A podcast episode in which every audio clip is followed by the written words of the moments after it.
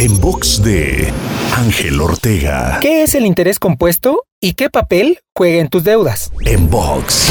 Cuando adquieres una deuda en el banco o alguna tarjeta de crédito, debes considerar que pagarás intereses bajo un esquema conocido como interés compuesto, el cual no toma cada mes el monto inicial de deuda para calcular el interés, sino que toma el monto de deuda nueva y sobre ese monto vuelve a calcularlo.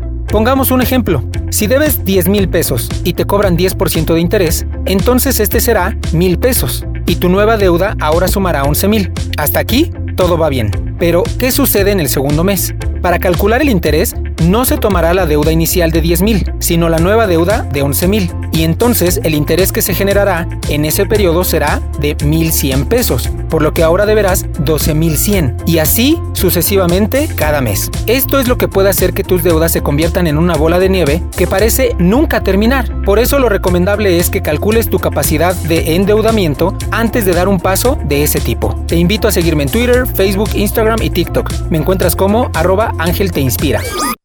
En box de Ángel Ortega. En box.